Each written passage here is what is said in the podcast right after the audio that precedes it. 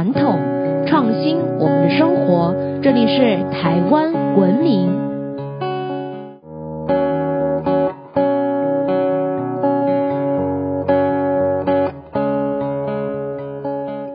各位听众朋友们，大家好，欢迎收听台湾文明，我是热爱台湾民俗化的新著名甜甜。在我们的传统文化里呢。酒被视为是登峰造极的至阳之术，也可以说是最尊贵的帝王之术了。农历的九月初九是重阳节，也是许多神仙飞升登仙之日哦。不过啊，民间却认为酒虽然尊贵，却暗藏了许多的变数。重阳节呢有两个酒香点，更是让国人感到相当的不安，因而啊有了躲避灾祸的习俗。到底重阳节是个什么日子呢？相信啊，大家也都听过逢九必凶，也就是说，人到了九岁啊、十九岁啊、二十九岁啊等九结尾的年龄，就要特别特别的注意。到底这样的禁忌有什么样的说法呢？今天啊，我就来跟大家好好的聊一聊关于重阳节的习俗，还有酒的禁忌。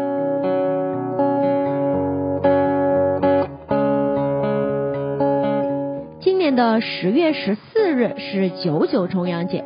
这一天呢，主要有登高避瘟疫、赏菊花、喝菊花酒、吃糕点、簪菊花、佩戴茱萸等习俗，所以啊，又有登高节、菊花节的别称。也因为九九谐音，所以啊，又有长长久久的意思。因此呢，古人们也相信，在这一天啊，特别适合为长辈祈求长寿。到了现在呢，就成了敬老节。重阳节呢，是魏晋以后才兴起的节日哦。不过呢，早在战国时代，古人们就已经会在九月初九这天登高望远，喝菊花酒了。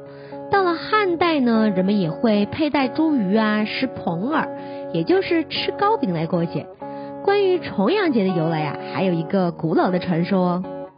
在南朝的《续齐邪记》中就有记载，在东汉的时候，汝南呢就有一个叫桓景的人，他小时候呢，因为故乡啊突然发生了大瘟疫，死了许多的人。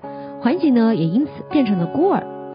变成孤儿的环景，从小就听说在终南山上啊有许多的仙人，于是呢就费尽千辛万苦，终于到了终南山，还拜了一位叫费长房的仙人为师，苦心修道多年。有一天呢，费长房就对环景说道：“今年九月初九，瘟魔将出来害人，大瘟疫啊，恐怕又是要流行的。”于是呢，就赐给他宝剑。茱萸、菊花酒等三样宝物，让桓景回到故乡除掉瘟魔，保卫百姓。桓景回到家乡之后呢，先是让乡民们举家上山去避祸，并且啊，人人都要佩戴茱萸，喝上一口菊花酒，而他自己呢，就留在了家里面，跟那瘟魔一决高下。最后啊，桓景果然是不负所托，靠着自己修炼多年的道法，还有师傅赐的宝剑，成功的除掉了瘟魔。从此啊，人们就在九月九过起了重阳，在这天呢，还会登高以避瘟避祸，喝菊花酒，佩戴茱萸。人们称菊花酒为长寿客，茱萸呢则叫做辟邪翁。而无法登高的人呢，便吃起了重阳糕来代替登高这件事儿。听完了古人们是怎么过重阳的，我们来看看早期台湾的重阳节是怎么过的吧。台湾通史中就有提到。九月初九日谓之重阳，以麻糍四组，儿童放纸鸢，系风筝。自朔日起，人家多持斋，曰九黄斋，全集为上。这段话呢，就说明了早期的台湾人呐，会在重阳节这天用麻薯来祭祖，小孩呢就会在外面放风筝啊。而泉州来的人呢，更是有九月初一到初九吃九黄斋的习俗。到了今天啊。重阳节呢，大多都会举办敬老活动，有供奉祖先神位的台湾人呢，会在这一天祭祖，所以啊，重阳节呢还有公妈节的说法。刚刚跟大家提到，九月初九呢是许多神仙的寿诞啊，或是纪念日，像是天上圣母妈祖、玄天上帝呢，都是在九月初九日得到飞升的哦。而大家熟悉的中坛元帅三太子、宁水夫人，还有刚刚提到的九皇斋的主角九皇大帝，他们的寿诞呢，也都是在这一天哦。在重阳节，妈祖庙跟太子庙都会举办盛大庆典，像是马祖南干马港天后宫，每年的重阳啊，都会举办特别盛大的妈祖升天祭。台南新营太子宫呢，则是农历八月就开始热闹了。在这段期间啊，全世界的三太子都会回到太子宫，把太子宫跟周围啊挤的是水泄不通，有全世界最大的三太子迁移手法。另外呢，许多寺庙啊也会在这期间举办拜斗法会，为民众们消灾解厄、增福延寿。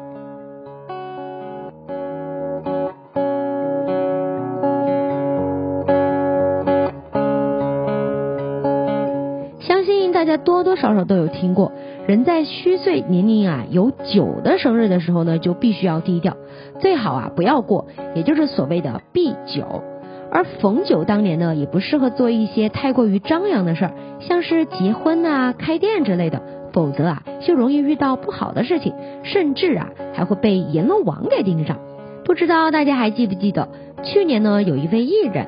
在六十岁生日的前三天，猝死在家中，享年五十九岁。据说他原本呢还精心的策划好自己的生日宴啊，礼服也挑选好了，打算好好的过一个六十岁生日。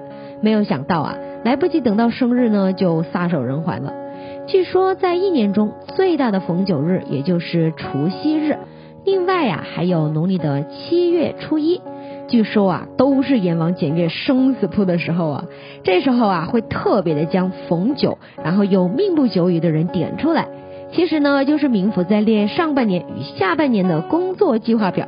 如果幸运的话被阎罗王点漏了，那可能呢就有机会撑到下一个逢九，也就是多赚个十年。反之啊，如果人在逢九之年太过于铺张高调，这等于就是在提醒阎王爷来点你的名啊。所以啊，才会有逢九要低调避九的习俗哦。古人说物极必反，盛极必衰，也不是没有道理的哟。酒呢，自古以来就是吉数，有最高最盛的含义，像是九五之尊呐、九重天等说法。所以啊，古人们认为呢，遇上了酒啊，就是一个关卡，一旦过了呢，就会有新的开始。讲到这边呢，大家可能会觉得，嗯，那是迷信吧。不过啊，听完接下来的内容，你可能就会陷入深思了。根据二零一四年发表在美国国家科学院期刊的一个研究资料显示，人们在逢九的时候呢，人生啊都会有那么一些转折。研究发现，很多人在二十九、三十九、四十九、五十九岁的时候呢，会比平常啊更容易反思自己人生的意义，因而啊做出一些重大的抉择或是改变。有趣的是呢，这项研究甚至还发现，逢九的男性发生婚外情的比例远远高于其他年龄，年龄逢九的人的自杀率呢也高于其他年龄层。